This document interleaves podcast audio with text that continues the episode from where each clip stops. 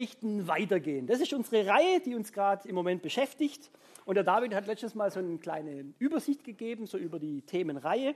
Und heute werde ich nur über das Thema Hinfallen sprechen. Und ähm, ihr könnt da praktisch immer so ein bisschen mitlaufen lassen, wie weit beeinflusst dieses Hinfallen meine Identität. Äh, macht mir sowas gar nicht aus? Ja? Bleibt es mein Wert in Gott, in äh, wie ich mich vor Gott auch fühle und stehe, völlig unbeeinflusst oder was ich wahrscheinlich eher tippe, ist es dann doch oftmals manchmal solche Tiefschläge, wo auch mein, meine Identität gerüttelt werden. Und bevor ich aber da nochmal im Detail draufgehe, auf diese Arten von Hinfallen, ich habe vier Stück für euch, möchte ich nochmal auf das zurückgreifen, was der äh, David letztes Mal angesprochen hat, und zwar das Hinfallen, das gehört dazu, vielleicht falls jemand letzte Woche nicht dabei war, irgendwo, Hinfallen ist normal.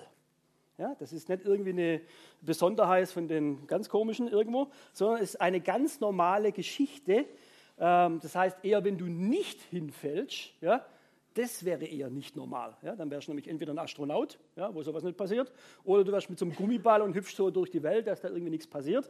Ähm, es ist so normal, dass man auch als Christ hinfällt. Das ist so normal, wie wenn ein Stift auf den Boden fällt, wenn ich ihn loslasse. Ja? Das ist so normal, wie dass es Löcher im Emmentaler gibt. Ja? Und wenn ich das Loch nicht akzeptiere, dann ist kein Emmentaler. Ja? Oder es ist so klar und wie Kloßbrühe, wie Wasser nass ist. Und alles andere, sage ich mal ganz derbisch, einfach Quatsch. Ja, aber wenn wir in manchen Richtungen, auch theologischen Richtungen, das machen wir auch gern anders hätten. Natürlich wollen wir das vermeiden. Natürlich tut es uns nicht gut und natürlich freuen wir uns auch nicht darüber. Ja? Ich sage mal, auch Gott freut sich nicht darüber, überhaupt nicht. Und ihm wäre es auch am liebsten, wenn es nicht so wäre. Aber wir müssen einfach festhalten, wir leben in einer Welt nach dem Sündenfall. Wir leben in einer gefallenen Welt und deswegen fallen auch wir. Ja, und nicht die Welt ist gefallen, aber wir stehen senkrecht. Ja, irgendwo. Das ist im Ganzen, also als Ganzes zu sehen. Deswegen ist Krankheit, deswegen ist Unfall, deswegen ist Schuld, deswegen ist Lüge und deswegen ist auch Tod als eine ganz normale Geschichte. Und spätestens beim Tod müsstet ihr mir recht geben. Ja? Außer einer sagt, das mache ich nicht mit. Ja? Egal, ob du Christ bist oder nicht, das gehört zum Hinfallen, das gehört zu dieser gefallenen Welt. Ich weiß, dass natürlich Jesus gesagt hat, ähm, das Himmelreich ist nahe herbeigekommen, das ist angebrochen. Matthäus ist das super, ja, wo er sagt, und nach und nach und die Krankheiten werden aufhören und das wird wegkommen, das wird wegkommen, ja, und es wird praktisch, praktisch der Himmel hat angefangen. Aber er sagt nicht, der Himmel ist schon da. Er sagt, es ist angefangen und die Vollendung wird einmal im Himmel sein. Aber dazwischen gibt es noch so ein, kurz mal so ein kleiner Weltuntergang, ja, irgendwo. Und dann, wenn der Himmel da ist, dann ist alles vollendet. Dann wird es kein Hinfallen mehr geben. Aber solange das nicht ist, wird es ein Hinfallen geben. Und das müssen wir uns einfach vor Augen haben. Und ich denke, es ist auch so wichtig, weil ich sage mal, der Teufel freut sich darüber sogar, wenn wir denken, ein Leben, also das Leben sollte ohne Hinfallen eigentlich funktionieren. Das müsste gehen. Und das ist im letzten aber eine Utopie. Ja? Das ist eine Lebenslüge, sogar. da gibt es ganze Bücher drüber. Ja? Ähm, weil, warum ist das so gefährlich? Ganz einfach, weil, wenn ich nämlich dann doch mal hinfalle, ich mir aber vorher gesagt habe, sowas passiert nur den Dummen, ja? sowas passiert nur den Bösen und es passiert natürlich ähm, ja, nur den Nichtchristen. Spätestens, wenn ich dann mal hinfall, werde ich ans Zweifeln und ans Verzweifeln kommen. Weil ich sage, Moment mal, stopp. Ja?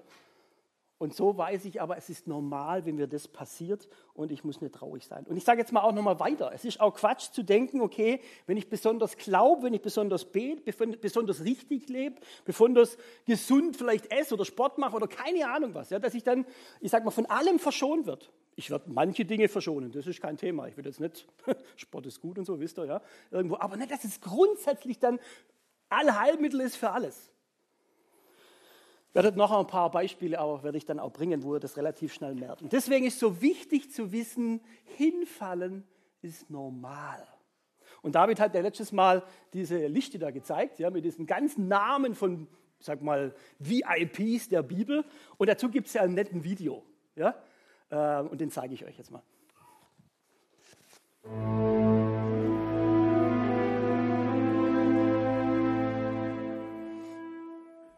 Wenn du das nächste Mal denkst, Gott kann dich nicht gebrauchen, schau mal in die Bibel. Noah war betrunken. Abraham war zu alt. Isaak war ein Träumer.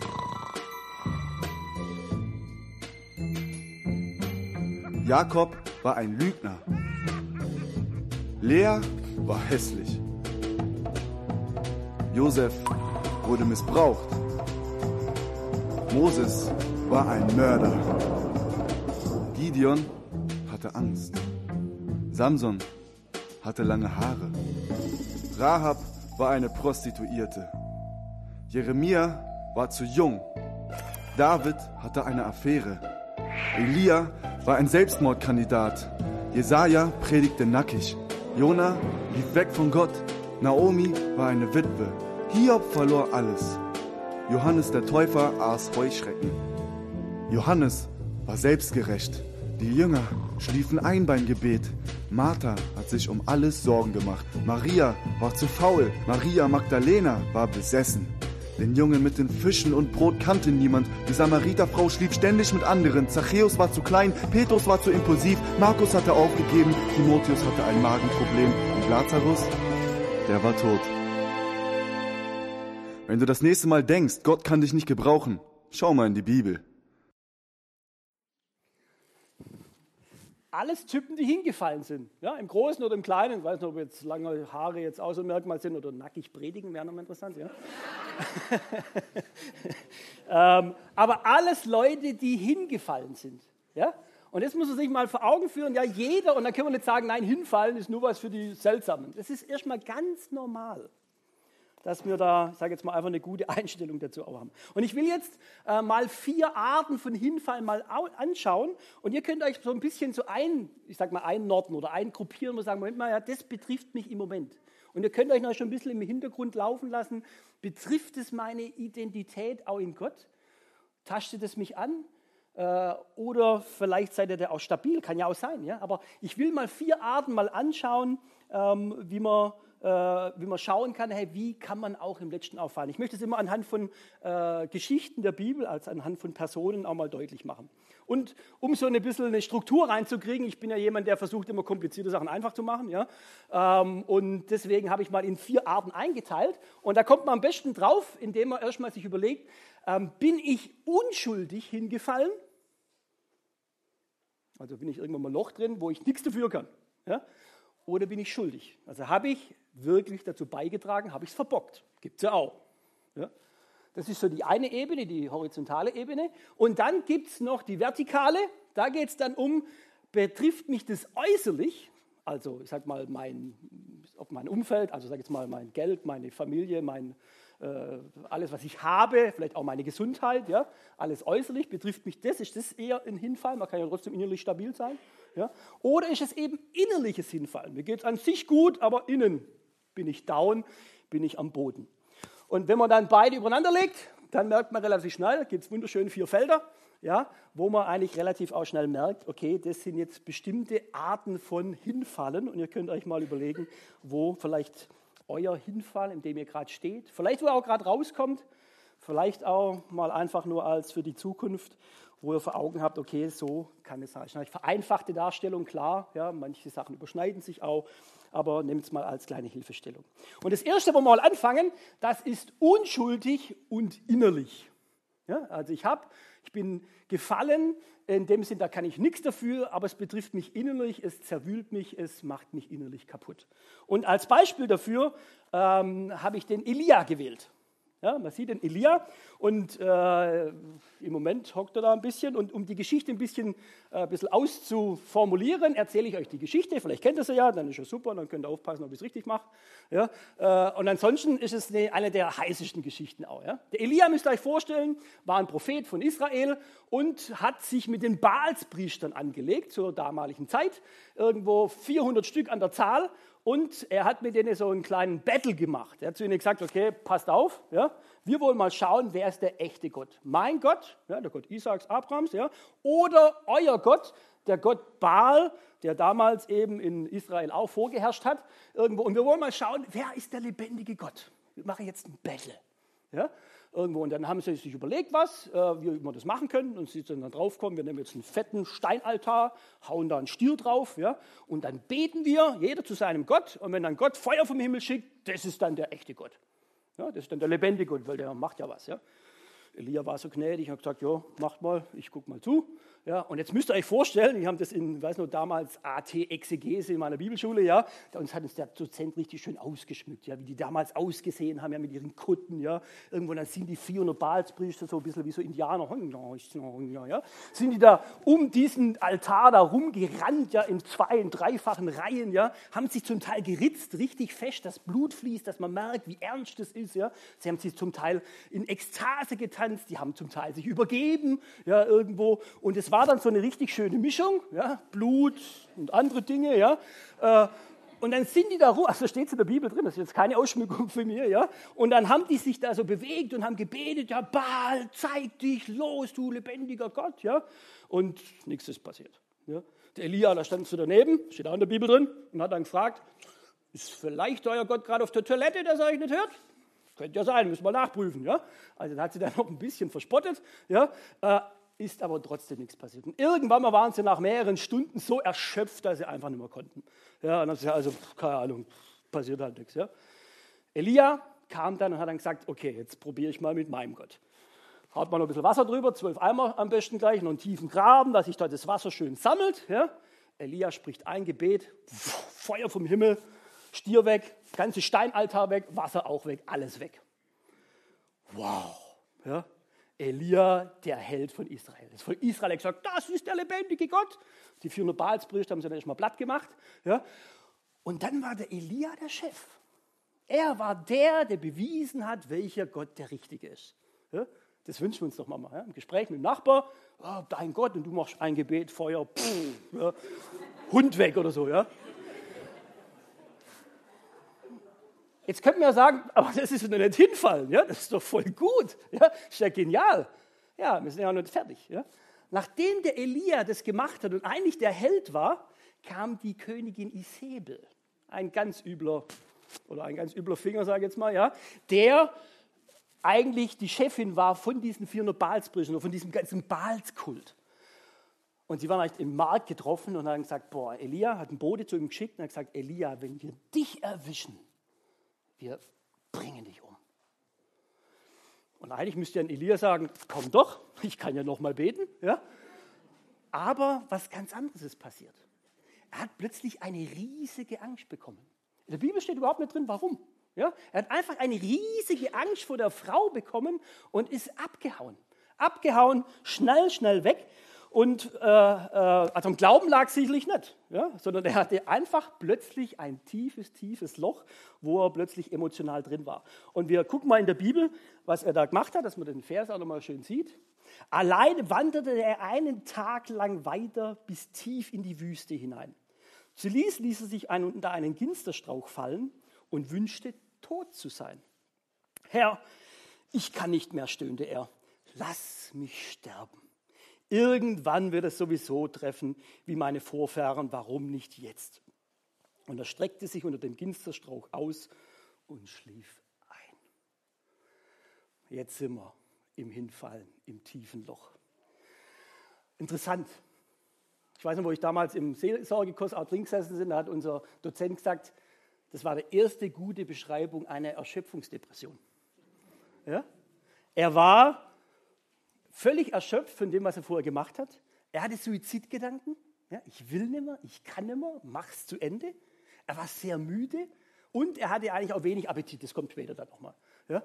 Also typische Anzeichen dafür. Und später, man kann jetzt natürlich auch noch ein bisschen, die Geschichte geht weiter, später kommt dann ein Engel, ja, bringt ein leckeres Brot mit und sagt, aufwachen ist was, aber schlaf weiter.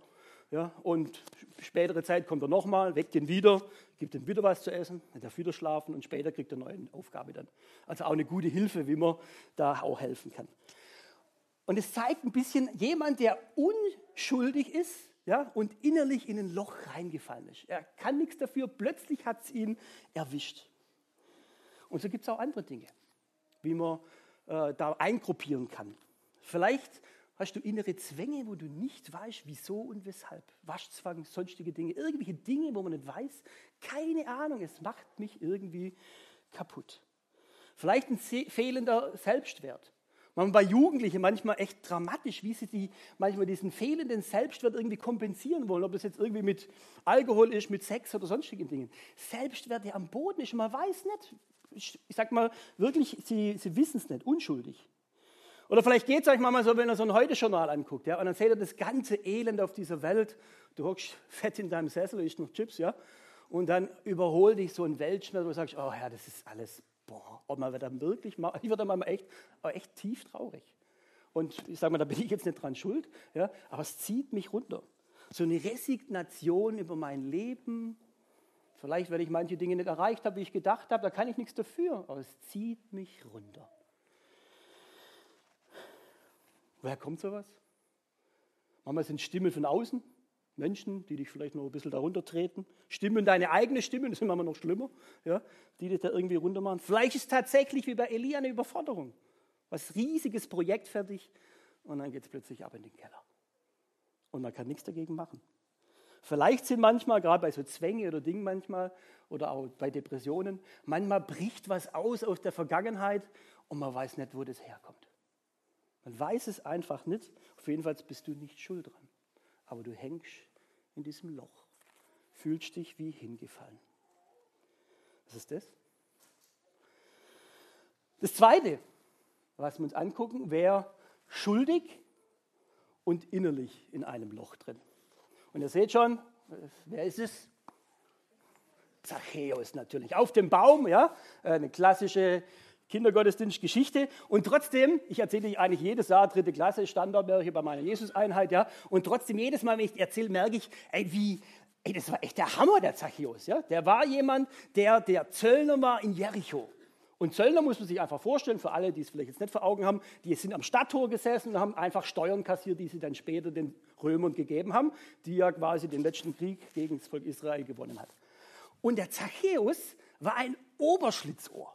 Ja? Der hat nicht nur das Geld, was man normalerweise abrechnet, oder das hätte er vielleicht seinen normalen Lohn bekommen, ja? sondern er hat immer noch mehr Geld mitgenommen. Ja? Und hat das Doppelte vielleicht verlangt und hat sich die Kohle in die Hosentasche geschoben. Ja? Das waren damals die Zöllner. Und da muss man noch wissen, er war Oberzöllner. Das heißt, er hatte andere Zöllner noch unter sich, die das Gleiche getan haben. Die mussten wahrscheinlich auch noch Kohle an ihn abgeben, sonst hätte er sie nicht eingestellt. Ja? Das heißt, er hat ein ganzes System aufgebaut von Diebstahl und Betrug. Das heißt, er war eigentlich der Obermafiosi in Jericho. Ja, das war der absolute, ich sag mal, Betrüger schlechthin. Und den kannte ja jeder. Ja, also da war ein ganz übler Bursche. Und er war stinkreich. Ja, er konnte sich ja alles leisten. Und dann? Und dann kommt plötzlich dieser Jesus. Und der Zachäus merkt, also äußerlich ging es ihm gut. Ja, der konnte sich wahrscheinlich Frauen kaufen, wie er will, der konnte sich Teppiche kaufen, wie er wollte, der konnte sich Sklaven kaufen, wie er wollte. Ja, alles nicht das Problem. Aber wer innerlich war allein von Menschen und auch von Gott. Er hat eigentlich gewusst, was er angestellt hat. Er wusste, dass er ein Betrüger ist. Und die Leute haben sie wahrscheinlich tagtäglich auch signalisiert. Und dann kommt Jesus und sagt, ich will mit dir Gemeinschaft haben. Dein Verlorensein gegenüber Gott wird aufgehoben. Warum er verloren ist, das sagt ja Jesus ganz am Schluss, äh, als ihn die Leute auch, ich sag mal, als nachdem jetzt der Zachäus, der Mehrwürdiger, so begeistert war, dass er diese Verlorenheit gegenüber Gott eigentlich verliert, hat er sein ganzes Geld auch hergeschenkt. Und dann hat Jesus gesagt, der Menschensohn ist gekommen, Verlorene zu suchen und zu retten. Der Zachäus war verloren. Er hat Vergebung erfahren, er hat sein Geld verschenkt, aber im allerletzten dieses, sag mal, dieses Loch, wo er drin war, war im letzten natürlich selber verschuldet. Er war ein Betrüger. Das vielleicht auf andere Situationen überträgt, bist du vielleicht auch ein Betrüger. Vielleicht nicht stadtbekannt, vielleicht ein heimlicher. Nach außen alles prima. Aber innen heimlicher Betrüger, heimlicher Ehebrecher, Vielleicht verschaffst du dir irgendwo einen Vorteil. Keiner merkt aber du wirst reich. Stehlen, Lügen, alles Mögliche, was in den zehn Gebote drin steht, kann damit rein. Vielleicht auch feinere Dinge, ja, dass du irgendwie über die ganze Zeit über die Leute herziehst und dich lustig machst. Alles Dinge, wo du schuldig bist und auch innerlich aber merkst, wie es dich von Gott trennt, wie es dich von Menschen trennt, wie du innerlich am Boden liegst. Ist das mehr dein Loch, dein Hinfallen? Kommen wir uns das dritte an. Dritte ist David und Bathseba. Soll auch eine gewisse bekannte Geschichte. Und trotzdem ist es so ungeheuerlich, was dieser David macht. Ja, muss ich das wirklich überlegen? David, ein Gesalbter von Gott, der extra gesagt wird, es soll ein besserer König sein wie der Saul, den hat man praktisch abgewählt, den hat Gott praktisch verstoßen. Ja? Und dann sagt er, David soll es sein. Und dann wird er gesalbt, er wird König. Das ist jetzt nicht alles vor, als er noch König werden sollte oder so. Ja? Als er dann König ist, ich sag mal in der Spitze fast seiner Macht, als alle ihn liebten, weil er so ein toller König ist. Er hat viele Frauen gehabt oder einige Frauen, vielleicht nicht so viele wie sein Papa, ja, äh, wie sein Sohn später, sondern äh, aber ich sage jetzt mal, er hatte viele Frauen. Er hatte so viel Geld, wie er braucht, große Schlösser und schon alles. Und dann plötzlich sieht er eines Morgens, wie der Bathseba sich gerade wäscht. Und er sagt sich, boah, die Frau fehlt mir noch in meiner Sammlung. Ja, und dann lässt er sie holen, schlafen miteinander. Vielleicht konnte sie auch nicht anders, weil will dem König widerstehen oder wieder widersprechen. Und dann wird sie auch noch schwanger. Und jetzt hätte der David vielleicht irgendwie noch was sagen können oder drehen können, ich weiß nicht. Und dann macht er den nächsten Brüller, den nächsten, ich sag mal, den nächsten Schlag. Den Mann von Bathseba, sie war verheiratet, war ein großer Soldat, war, ich sage jetzt mal ähnlich wie ein General. Und er veranlasst, dass der in die vorderste Front kommt im Krieg, dass er auf jeden Fall stirbt. Das kann man, konnte man damals recht gut abschätzen. Und dann stirbt der Uriah. Hey, und dann steht in der Bibel nicht drin, ja, es war ein bisschen schwierig. Es war ihm eigentlich, jetzt mal hart gesagt, scheißegal. Ja? Und er hat sich noch gut gefühlt dabei. Ja, puh, äußerlich, prima, alles gut, keiner hat es gemerkt. Ich habe jetzt sogar eine hübsche Frau und sie, hat, äh, eben, sie war ja schwanger. Ah, keiner konnte was sagen, keiner hat es gemerkt außer Gott. Und sie schickt dann den Propheten äh, äh, Nathan. Und er, erzählt, und er sagt ihr, erzählt so eine ganz nette Geschichte. Und sagt, ah du David, ich muss dir was erzählen, du, in unserem Königreich, ja, da gibt es einen Hirte, der hat ganz viele Schafe. Ja, und, ja, und dann gibt es einen anderen Hirte, der hat nur ein Schaf. Und der mit den vielen Schafen hat dann gesagt, ah, das ist ein nettes Schaf, das will ich haben. Ja, und hat den Typ dann auch noch umbringen lassen. Boah, der David hört das, solche Ungerechtigkeit in seinem Reich. Er sagt, den, den bringen wir um, das geht gar nicht, wo ist das, wie heißt der? Sofort unter das Messer. Und sagt der Nathan, das bist du. Josh. Und dann hat der David gewusst, jetzt könnte man sagen, äußerlich schön, schuldig, was, aber was hat es mit äußerlich zu tun? Gott sagt dann auch, es wird Folgen haben für dich dein Sohn, den du jetzt mit Bathseba, den er gerade gezeugt hat, der wird sterben. Dein Sohn wird sterben. Als Folge für das, dass du Ehebruch und dass du den Uriah getötet hast.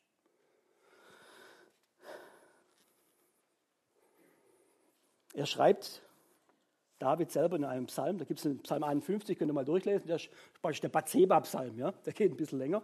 Aber er schreibt, gegen dich habe ich gesündigt, gegen dich allein.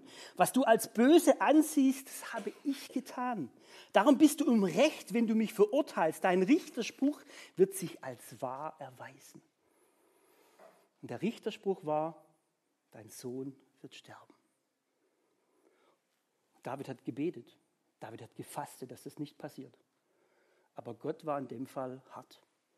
Und er ist gestorben. Jetzt bitte nicht verwechseln, dass nicht irgendein Kindstod irgendwas mit der Schuld der Eltern oder sonst was zu tun hat. Das haben wir überhaupt nicht vor Augen oder dürfen wir auch nicht irgendwie übertragen. In diesem Fall können wir es aber, weil es in der Bibel steht. Ja? Ganz klarer, du hast Schuld auf dich gelastet und Gott hat die Strafe, dass das Kind stirbt, hat er quasi als Strafe dann eingesetzt. Es gab noch zwei andere Sachen, dass das Schwert von seiner Hand weichen wird und dass seine Frau mal später anderen Männern gehören wird. Auch die Sachen sind eingetreten. Und das ist was, was für uns manchmal sehr ungewöhnlich ist, wo wir sagen, boah, ja, macht Gott solche Sachen? Ja, er macht solche Sachen. Auch im Neuen Testament gibt es solche Dinge, also nicht nur, nur Altes Testament. Ja? Und das ist manchmal hart, dass wir sagen, okay, es gibt Schuld, wo wir was verbockt haben Und Gott wird uns auch zur Rechenschaft ziehen. Es wird Vergebung geben, kein Thema. Hat David bekommen. Ja? Es gab auch Neuanfang. Ja? Sie haben nochmal ein Kind gezeugt und es war dann der Salomo. Ähm, aber es gibt Folgen. Das ist eigentlich ganz logisch. Wenn wir, sagen jetzt mal, jemanden umbringen, ja, wird uns Gott auch vergeben. Aber ins Gefängnis müssen wir trotzdem. Ja? Die Folgen werden da genauso da sein. Ich sage mal, wenn ich jeden Tag mich zusauf ohne Ende, ja, und irgendwann mal komme ich ins Krankenhaus und habe dann eine Leberzirrhose, da muss ich nicht fragen, wer jetzt schuld ist. Ja? Das ist dann relativ klar. Und wenn du Glück hast, kann man es vielleicht noch reparieren, aber vielleicht aber auch nicht. Ja, da kannst du vielleicht beten und fasten, wie du willst. Das ist einfach die Konsequenz aus deinem Handeln. Wenn du dich in deinem Job unmöglich verhältst und dann die Kündigung kriegst, bist du schuld dran. Nicht der blöde Chef, ja, sondern du. Und das sind die Konsequenzen deines Handelns. Ja. Und das kann dich natürlich ganz schön äußerlich in die Bredouille bringen. Ja. Alles, was dazugehört. Ist das dein Loch, wo man in tiefer Schuld auch drin steckt? Das vierte, das letzte. Wir erkennen ihn sicherlich relativ schnell. Einer, der äußerlich völlig da nieder ist, aber unschuldig. Er kann nichts dafür. Und in dem Fall ist es Hiob. Er hatte viele Kinder, er war reich, er war angesehen, er war gesund, er hatte eine nette Frau. Ja? Und alles wurde ihm genommen. Warum wusste der Hiob nicht? Dass es irgendwie ein Gespräch zwischen Gott war und dem Teufel ist ein bisschen, finde ich, sehr schwierig und auch sehr äh, kompliziert. Aber sage jetzt mal, für Hiob macht es auch keinen großen Unterschied. Ja? Er war jemand, der plötzlich seine Kinder verloren hat. Der plötzlich, ich sage jetzt mal, sein Ansehen verloren hat. Der am Schluss seine Krankheit, dass er krank geworden ist, seine Gesundheit verloren hat. Nur die böse Freiheit hat er mir noch gelassen, ja, irgendwo. Aber ansonsten hat er alles verloren. unverschuldet. Er hat nichts getan. Warum und wieso? Schwierig. Aber es war so. Und dann kommen seine Freunde und man muss ihnen zugute halten, erstmal haben sie sieben Tage nichts gesagt. Sind einfach nur neben ihm gesessen und haben geweint. Das war das Gute an den Freunden. Die erste Zeit irgendwo mit ihm gelitten. Und dann haben sie den Mund aufgemacht. Das war schwierig. Ja? Weil sie natürlich dann gesucht haben, also auch nochmal alttestamentlich nochmal viel mehr gedacht, ja, irgendwo, hey, wenn einem so viel Elend passiert, dann muss da Schuld sein. Du versteckst irgendwas hier. Jetzt sei doch nicht so ehrenkäsig und, und jetzt sei doch ehrlich, da gibt es doch irgendwas. Aber es gab definitiv nichts. Und so schreibt der Hiob dann auch sehr drastisch, Hiob 3, warum muss ich noch leben? Gott hat mich eingepfercht, ich sehe nur noch Dunkelheit. Schmerzensschreie sind mein tägliches Brot und das Stöhnen bricht aus mir heraus. Meine schlimmsten Befürchtungen sind eingetroffen und wovor immer mir graute, das ist jetzt da. Ohne Ruhe und Frieden lebe ich dahin, getrieben von endloser Qual. Boah, da merkt man, wie schwer das war. Und natürlich hat sich der Hiob durchgerungen und er konnte es irgendwie annehmen. Und von ihm stammt ja dieser bekannte Satz, ich weiß, dass mein Erlöser lebt. Ich verstehe es nicht, ich habe keine Ahnung. Ich halte einfach dran fest. Es gibt auch andere Dinge, wo es einem vielleicht so geht. Da hat man vielleicht eine Erbkrankheit bekommen. Super. Da kann man auch nichts dafür. Man hat vielleicht eine Behinderung von Kind auf an. Da kannst du nichts dafür. Und trotzdem kann es manchmal schwierig sein. Du bist vielleicht im Unfall das Opfer und hast jetzt plötzlich eine Verletzung fürs Leben. Kannst du nichts dafür. Ich denke mal an den Samuel Koch. Ja? Klar, war jetzt ein bisschen risikomäßig. Ja? Und trotzdem, boah. Vielleicht hast du eine Kündigung bekommen, aber nicht, weil du so komisch bist, sondern weil dein Chef einfach keine Aufträge mehr hat. Vielleicht sagt er dir sogar unter Tränen, ich muss dich kündigen. Aber äußerlich bist du am Boden. Du kannst aber nichts dafür. Und ich sage mal das ganz Normale, ihr werdet alt. da kann keiner was dafür. Und trotzdem gehört es auch zu einem gewissen Hinfallen. Es ist nicht so einfach, ja? Äh, dass man alt wird und immer mehr merkt, wie Kräfte nachlassen, dass man manche Sachen mehr kann. Und das wird jeden von euch treffen, auch die Jungen da oben auf der Empore. Ja?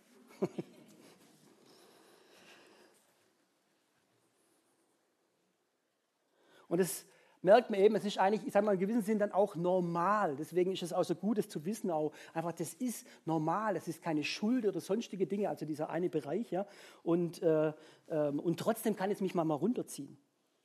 Und wenn man jetzt mal alles im Überblick anschaut, wenn ihr euch überlegt, was ist vielleicht das Hinfallen, das Loch, der Stolperstein, wie man auch es irgendwie nennt, wo du vielleicht gerade drin sitzt oder da liegst.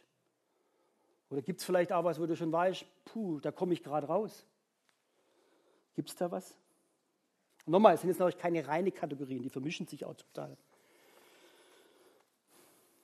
Und trotzdem ist es wichtig, ist es etwas, ähm, ist es etwas Äußerliches, schuldig oder nicht schuldig? Ist es was Innerliches, schuldig oder unschuldig? Egal, was dich runterzieht, das Entscheidende ist, wird jetzt sein, dass du nicht liegen bleibst. Es gibt ja noch einen ganz anderen netten Satz, der, ich weiß gar nicht, von wem der genau ist. Der heißt, hinfallen ist Menschen, er ist menschlich, hinfallen ist menschlich, normal. Liegen bleiben ist teuflisch. Aufstehen ist göttlich. Und heute geht es eigentlich genau um dieses zwischen, Aufstehen, äh, zwischen Hinfallen und Aufstehen. Die nächsten zweimal, da geht es dann eher, wie man dann aufsteht. Ja, Laura und David werden darüber predigen. Also wenn ihr genau wissen wollt, wie man aufsteht, dann müsst ihr nochmal kommen. Ne? Sprich, wie in der Kindergo im Kindergottesdienst, wenn ihr wissen wollt, wie es zu Ende geht, müsst ihr nächste Woche wiederkommen. Ja? So ist es dann genau. Aber heute ist es quasi zu sagen, hey, will ich aus meiner Situation, ob schuldig oder unschuldig, will ich da raus? Will ich? Will ich aufstehen? Da gehört ja so eine gewisse innere, äh, ich sag mal, ein, ein Wollen dazu. Wollt ihr das? Vielleicht einen kleinen Lichtblick will ich euch trotzdem geben, dass ihr nicht ganz verzweifelt seid bis nächste Woche. es geht sicherlich dann bei jemandem, der innerlich unverschuldet etwas tut, ja, um Vertrauen. Ja, der Elia, der sagt, okay, Gott, ich vertraue dir, dass du mich da rausholst. Ja, ich kann nichts dafür, dass ich jetzt am Boden liege, aber ich will dir vertrauen, dass du weiter mit mir machst. Oder so ein Zacharia, äh, äh, Zachäus, ja, der echt einen Bock gebaut hat, innerlich wirklich, äh, ich sag mal, sich verloren vorkommt, wo er dann merkt, hey, Gott vergibt mir. Die Schuld ist weg, so groß auch ist. Oder so ein Riesenbrocken, wie der David gemacht hat, der schuldig ist und äußerlich dann plötzlich auch Konsequenzen tragen muss. Wo Gott sagt, ich gebe dir über alles hinaus, aber auch einen Neuanfang. Vielleicht natürlich anders, ja, weil manches ist ja auch kaputt. Oder bist du jemand wie Hiob, ja, der ähm, unschuldig ist und äußerlich trotzdem völlig kaputt ist oder immer merkt, wie vielleicht schwieriger wird, wo ich dann die Kraft brauche, das anzunehmen. Und Gott auch weiter vertraue und weiß, ich weiß, dass mein Erlöser lebt. Und wir wollen das jetzt, diese Entscheidung, vielleicht auch diese Richtung, wo ich einschlagen kann, vielleicht auch noch mal ein bisschen verdichten im Abendmahl. Es ist so schön, dass wir das Abendmahl haben, ja, dass man jetzt gar nicht, ich sage jetzt mal, manchmal gibt es ja verschiedene Sachen, wo man dann irgendwie die Leute interaktiert, ob es ein Stein ist oder ein kleines Kissen, wisst ihr noch? Ja, also denken wir uns als Prediger manchmal was aus. Aber Jesus gibt manchmal auch was vor und sagt, hey, wenn ihr echt in einem Loch auch drinsteckt, wenn ihr das Gefühl habt, ihr liegt auf dem Boden, trefft euch doch zum Abendmahl. Weil Abendmahl drückt es eben auch gut aus. Ja, wenn du dieses Vertrauen, wenn du diese Annahme brauchst von so, sag mal, von so, wenn du unschuldig, sag jetzt mal, am Boden liegst, hey, dann ich signalisiere das Abendmahl eine Gemeinschaft. Hey, da tragen dich Freunde, die hoffentlich die Klappe halten. Ja? Da tragen dich die Freunde, Gemeinschaft untereinander und natürlich zu Gott. Der sagt, ich bin bei dir, ich halte es mit dir aus. Ich bin bei dir. Oder wenn es um schuldig geht, dass ich echt was verbockt habe. Ich habe was falsch gemacht. Und dann ist das Abendmahl, ja, Jesus stirbt am Kreuz, vergießt das Blut genau für diese Geschichte. Und das kann ich dann annehmen. Und dass wir das vielleicht uns ein bisschen vor Augen halten und dass wir das auch mit Jesus auch besprechen können, da lasst uns miteinander beten und wir stehen dazu auf.